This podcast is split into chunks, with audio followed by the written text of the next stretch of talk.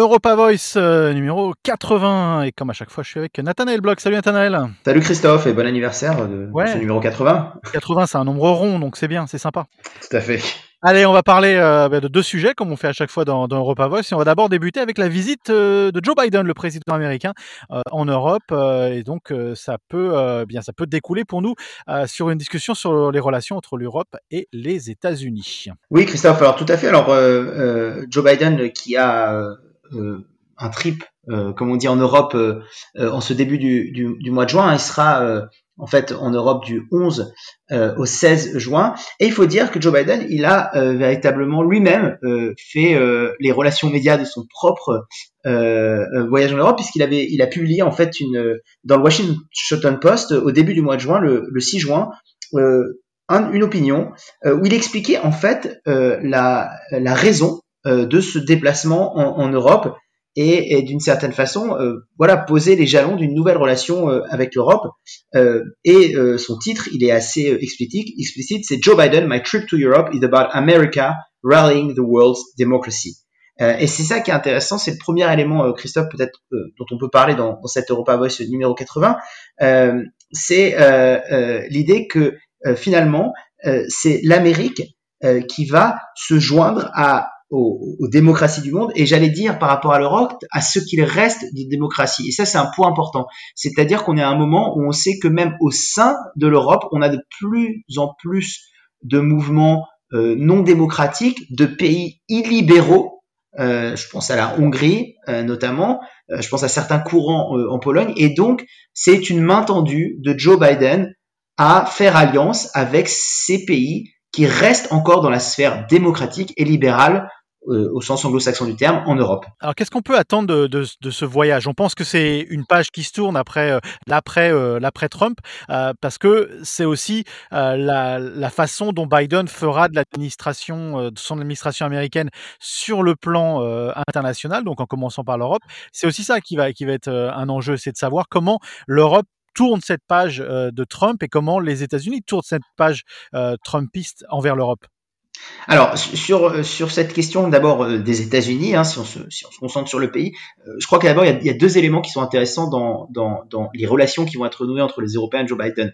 Euh, d'abord du côté des États-Unis, en fait on observe que finalement il n'y a pas d'effet Biden, mais de la même manière qu'il n'y avait pas vraiment eu d'effet, à part un effet un peu cosmétique, allons n'ayons pas peur des mots, d'effet Obama après Bush. ça c'est une analyse de de de, de l'ONG German Marshall Fund euh, qui, dans son euh, étude transatlantique annuelle, voilà, pointait cela du doigt. C'est-à-dire que, un peu comme avec Obama, on avait mis, euh, on avait écrit une certaine histoire américaine qui, en fait, n'est pas arrivée et que bah, Joe Biden, ce n'est pas qu'il s'inscrit dans la continuité de Trump, évidemment que non, mais en tout cas, il n'y a pas un effet, un, aussi wow effect qu'on pouvait attendre. Le, le deuxième élément, Christophe, justement par rapport à cette main tendue vers d'autres démocraties, c'est qu'on le voit hein, encore maintenant, euh, aux États-Unis ces dernières semaines, elles ont montré à quel point les forces euh, antidémocratiques, alors plutôt au sein du Parti républicain, eh ben, elles restaient euh, d'actualité, elles restaient agressives, combatives.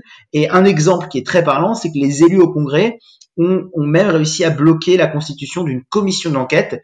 vous vous rappelez, Christophe, sur la prise d'assaut du Capitole le, le 6 janvier dernier, qui avait été commenté partout dans le monde parce que c'est évidemment un acte par essence l'acte anti-démocratique euh, par excellence. Donc ça, c'est du côté des, des États-Unis. Et après, euh, du côté euh, européen, finalement, pour Joe Biden, encore une fois, c'est affirmer des valeurs communes avec et des valeurs démocratiques partagées avec ces pays, encore une fois, au sein de l'Europe, qui restent dans une sphère démocratique, démocratique, dans une sphère libérale. Et puis, euh, à, l'heure du multilatéralisme, euh, euh, Christophe, Joe Biden a directement désigné non pas des ennemis, hein, mais des, des j'allais dire des, des, des, partenaires avec lesquels il va falloir composer, mais qui pour l'instant ne sont pas dans le giron des États-Unis. Et dans son éditorial, il a clairement fait référence aux activités nocives, hein, harmful activities en, en, anglais, des gouvernements euh, chinois et russes. Alors même que Joe Biden va rencontrer son homologue euh, euh, russe en Europe. Donc vous voyez, euh, il y a une affirmation de la part de Joe Biden de, du partage de valeurs démocratiques et je ne sais pas si c'est refondé en, en une, alliance transatlantique, mais en tout cas, c'est refondé une alliance de ce qu'il reste des démocraties dans cette tournée européenne de Joe Biden. Après, il faut quand même euh, bien imaginer que les États-Unis resteront euh, les États-Unis, l'Amérique restera l'Amérique. Euh, ils sont pas là pour pour ouvrir la porte à l'Europe sur leur marché américain. Il y a sûrement des choses de l'ère Trump qui vont rester en place. et il faut se rappeler que Joe Biden est, est, pas un président du monde, il est président américain avec des intérêts américains en tête. Bien sûr, évidemment, hein, Joe Biden reste le président des Américains. Il défend euh, des intérêts américains, mais j'allais dire il y a quand même certains signes de cette, encore une fois, de cette euh, main tendue, en tout cas de ce multilatéralisme, de cette alliance. Euh, si on prend juste l'exemple du Covid, hein, c'est cette annonce cette semaine de la fourniture par les États-Unis d'un nombre important justement de vaccins aux pays du tiers monde ou de pays qui ont des difficultés à accéder à ces vaccins.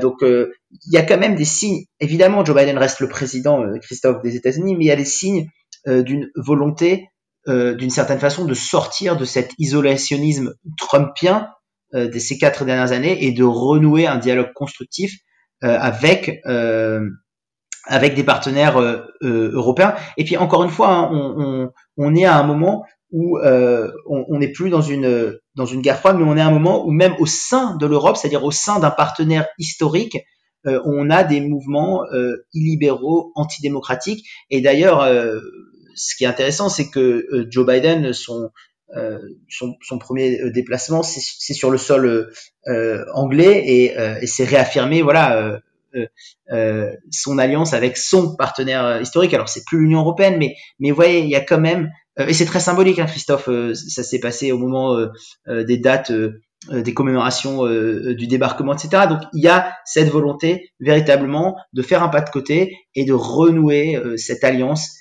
des démocraties, bien sûr, euh, à côté de tout un tas de sujets beaucoup plus euh, économiques, de, de, beaucoup plus business, sur, sur lesquels d'ailleurs Joe Biden va, va, va, va répondre, puisque on sait que ces rencontres du président américain, eh ben, elles interviennent quelques jours après la réunion des ministres des Finances du G7, euh, qui ont euh, réussi à Londres à poser un cadre pour l'imposition des multinationales et surtout un taux minimum commun pour l'impôt sur les sociétés. Donc évidemment, euh, euh, ça c'est un, élément aussi important, euh, c'est qu'on est en train de construire une coopération qui va au-delà des aspects politiques, mais qui vont avoir des impacts très concrets sur des questions globales de fiscalité, d'impôt sur les sociétés, d'innovation, de recherche, etc. Euh, ouais, Joe Biden a également, euh, par contre, tiré un peu les oreilles de, de, euh, de, Boris Johnson, plutôt sur le côté du Brexit, en le rappelant qu'il fallait surtout ne pas mettre en jeu la, la paix en, en, Irlande du Nord également.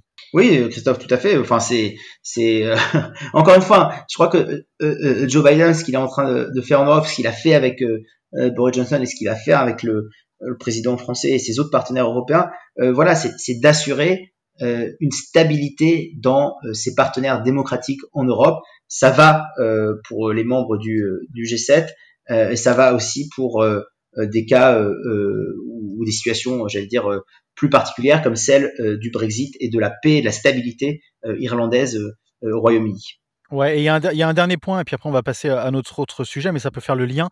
Euh, il y a cette question de, euh, des brevets sur, euh, sur les vaccins euh, anti-Covid. Euh, ça, c'est forcément quelque chose qui va ou qui a été discuté, puisqu'on sait que le président Macron est plutôt favorable, malgré le fait qu'il ait été, été défavorable auparavant. le vent semble tourner. Est-ce qu'on sent que le vent tourne également en Europe et on pourra avoir une libéralisation des, des brevets des vaccins, ce qui devrait normalement pouvoir permettre la fabrication des vaccins plus facilement et donc la distribution des vaccins plus facilement dans les pays euh, en voie de développement? Alors je crois qu'il y a deux, il y a deux éléments, Christophe, sur, sur cette question. Le premier élément, c'est qu'on est un momentum pour aborder ces questions-là qui est beaucoup plus favorable. Et rappelez, rappelez-vous-en, on a, on a discuté dans des précédents numéros de Europa Voice. On est dans un momentum euh, beaucoup plus favorable pour en parler maintenant parce que euh, on atteint des, des taux élevés de vaccination de population aux États-Unis, en Europe.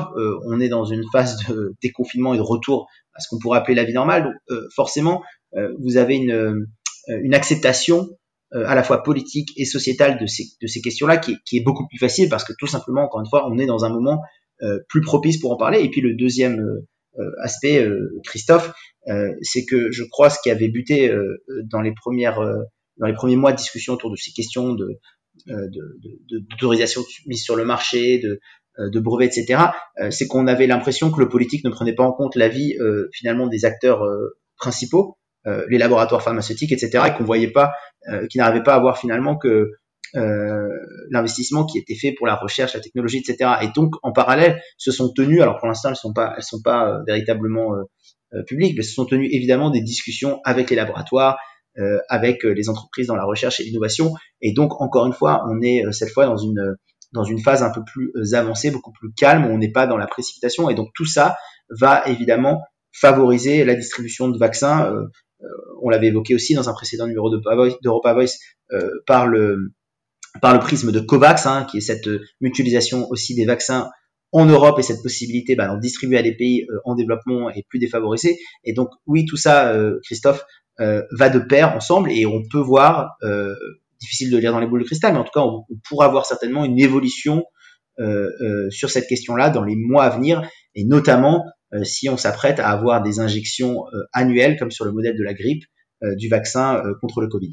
Ouais, tout à fait. Alors on va passer au deuxième sujet, euh, et c'est intéressant, c'est la reprise euh, de l'économie, l'attractivité euh, d'un pays comme la France. Et c'est une étude d'ailleurs qui est sortie récemment, une étude une étude qui tombe à, point nommé pour pour le président Emmanuel Macron, qui est plus ou moins officiellement, non officiellement, mais en tout cas en campagne pour, euh, pour sa réélection en mai l'année prochaine. Oui, Christophe, alors c'est une étude d'abord pour, parler de l'étude, donc c'est euh, une étude euh, établie, c'est un baromètre en fait de l'activité qui est établi annuellement par le, le cabinet anciennement Einstein Young EY et qui montre effectivement que l'Hexagone est toujours la meilleure place en France pour des entreprises pour venir s'installer et investir, et ça devant le Royaume-Uni et l'Allemagne. Alors sur votre question, euh, Christophe, parce que je, je sais, je vois que c'est ça qui vous intéresse sur la question d'Emmanuel Macron, effectivement, euh, euh, ça vient à point nommé parce que il est attaqué en ce moment euh, par la droite notamment et par l'extrême droite sur les sujets régaliens, sur les sujets sécuritaires, et ça lui permet, rappelez-vous-en Christophe, on en a parlé hein, de cette technique de l'encre, hein, de savoir où est-ce que vous-même vous lancez votre encre euh, pour euh, euh, installer le débat, bah, ça lui permet de déplacer cette encre et d'être plus à l'offensive sur les questions économiques et donc de faire réagir les candidats et adversaires potentiels sur des questions économiques où bah, Emmanuel Macron, avec cette étude, ce baromètre notamment, bah, est, est, plus à son avantage que sur des questions, encore une fois, sécuritaires ou régaliennes. Alors, ça nous dit quoi justement à propos de cette attractivité? Parce que c'est vrai qu'il y a eu une pandémie qui est passée par là, mais c'est une pandémie qui a touché tout le monde. Donc, euh, on peut dire que la, planète entière a été impactée. Est-ce que est-ce qu'on peut dire que, que, que la France, par exemple, économiquement a peut-être été un peu moins impacté qu'autre chose? Ou est-ce qu'on peut gérer euh, cette attractivité ou cette augmentation de l'attractivité après, euh, bah, après le Brexit? Est-ce que c'est l'effet post-Brexit? Est-ce qu'on a une analyse euh, de, de, de, ce baromètre? Alors, il y a, y a, plusieurs enseignements, Christophe, dans, dans, ce, dans, ce, dans ce baromètre EY. E d'abord, l'enseignement j'allais dire euh, global, macro, c'est que euh, la crise du Covid, hein, qui, a, qui a touché tous les pays du monde, comme vous l'avez dit, et tous les pays européens, euh, bah, finalement n'a pas eu raison de la première place décrochée déjà en 2019. Et la France, encore une fois, reste en tête de ce classement par rapport au nombre de projets d'implantation, qui lui, effectivement, est globalement en baisse, mais si vous voulez, euh, on peut dire que en France, euh, la baisse a été moins grande que dans d'autres pays. Ça, c'est les premiers euh, enseignements. le deuxième enseignement, Christophe aussi, et ça, c'est si on va plus dans le, j'allais dire dans le dans le qualitatif et dans et dans l'analyse qui avait été qui a été faite auprès justement des dirigeants d'entreprises, etc. c'est que on voit que finalement, il y a une corrélation qui n'a pas été faite, qui est très faible entre euh, la stratégie sanitaire qui en France a, été beaucoup critiquée, comme dans plein de pays, euh, pour, mettre, pour avoir été un frein aux activités économiques, et eh ben, il n'y a pas de corrélation entre cette stratégie euh, sanitaire très critiquée et les grands projets. donc difficile en fait, et ça c'est un avantage pour Emmanuel Macron, c'est difficile de voir la stratégie sanitaire mise en place comme quelque chose qui a freiné l'activité économique. Et puis le, le troisième enseignement, j'allais dire un peu euh, macro de cette euh, étude euh, Ernst, Young EY, c'est que environ 40% des projets, donc de ces projets d'implantation en France, se font au bénéfice de ce qu'on appelle dans la novlangue macronienne les territoires, donc se font en dehors de Paris et dans des villes de moins de 40 000 habitants. Donc ça diffuse, ça ruisselle, si vous voulez, et ça encore une fois, c'est très propice euh, à, la, à, la, langue euh, macronienne voilà, je crois que ce sont les, les trois enseignements. C'est que le Covid n'a pas eu raison de la première place décrochée par la France déjà en 2019. c'est que on voit pas de corrélation entre la stratégie sanitaire et les résultats économiques. Et troisième enseignement, Christophe, c'est qu'on a un peu moins de la moitié de ces nouveaux projets d'implantation euh, qui se font en dehors de Paris au bénéfice de ce qu'on appelle les territoires. Euh, si on, on, on, élargit un peu, on en a touché deux trois mots sur, sur, cette élection présidentielle. À quel point le président Macron a besoin de, de ça? À quel point il a besoin de ces bonnes nouvelles? Euh, Vous expliquez tout à l'heure, il est en terrain conquis sur, sur, le, sur le territoire économique parce que ça a été ça a été son, son nerf de nerf de la guerre pendant pendant presque toute sa carrière à, à Emmanuel Macron. à quel point c'est important pour lui, si tôt, j'allais dire, dans cette course à l'élection présidentielle? Alors c'est important, hein, Christophe. Euh, euh, effectivement, pour Emmanuel Macron, c'est important parce que il a été attaqué euh, de toutes parts sur ces questions régaliennes, sécuritaires, au rang desquelles hein, on, peut, en discuter, dresser quelques-unes. la crise des gilets jaunes, effectivement, la montée de l'insécurité, le terrorisme qui a aussi frappé pendant le mandat d'Emmanuel Macron, les réformes d'une justice jugée par ses adversaires trop laxistes. Donc vous voyez, il est attaqué constamment euh, euh, sur, sur, cette, sur ces aspects sécuritaires euh, régaliens. Par contre, sur le volet économique, encore une fois, il y a eu de nombreuses réformes fiscales qui ont été menées de, de, depuis, le, depuis, le, depuis son élection et, et jusque et jusqu'aujourd'hui. Je pense notamment à celle sur le, le marché du travail, mais il y a aussi les, les, baisses de, de l'impôt sur les sociétés, sur le capital, la baisse des impôts de production. Donc il y a beaucoup de réformes économiques fiscales qui ont été mises en place. Et donc, si vous voulez, euh, d'une certaine façon, ce baromètre constitue pas l'intégralité, mais une partie de la réponse à ces réformes euh, euh, fiscales. Et c'est sur ça que le président Macron va jouer. Il va dire, bah oui, vous m'aviez accusé, je prends un autre exemple, d'avoir supprimé l'impôt sur la fortune au début de mon mandat, d'avoir fait une flat tax avec, donc vous savez, c'est un, un, taux d'impôt unique euh, à ce moment-là, c'était sur les sur les dividendes. Et ben finalement, ces réformes qui étaient impopulaires, qui ont été beaucoup critiquées, euh, mais que Macron avait, pour le coup, hein, il faut lui reconnaître ça, avait avait, défendu euh, et avait une certaine cohérence avec cette ligne économique. Ben ce baromètre, il lui permet ben, de justifier ces ensembles, cet ensemble de réformes et presque de mettre la crise sanitaire de côté. Et donc forcément le, président euh, va, va jouer de ça et, va, euh, et va, va s'engouffrer, si vous voulez, euh, bah, pour euh, dire voilà, euh, là on a, on a dû faire face à la crise sanitaire et, et, malgré ça on a ces résultats économiques. Donc pour un deuxième mandat post crise sanitaire, on va véritablement voir les effets bénéfiques et positifs de ces, de ces réformes économiques et fiscales. Impeccable, bah, euh, affaire à suivre hein, dans tout ça. Ça va être, euh, ça va être notamment euh, au cœur de, de, nos Europa Voice dans les semaines, voire les mois à venir. Merci Nathanaël. Merci beaucoup Christophe.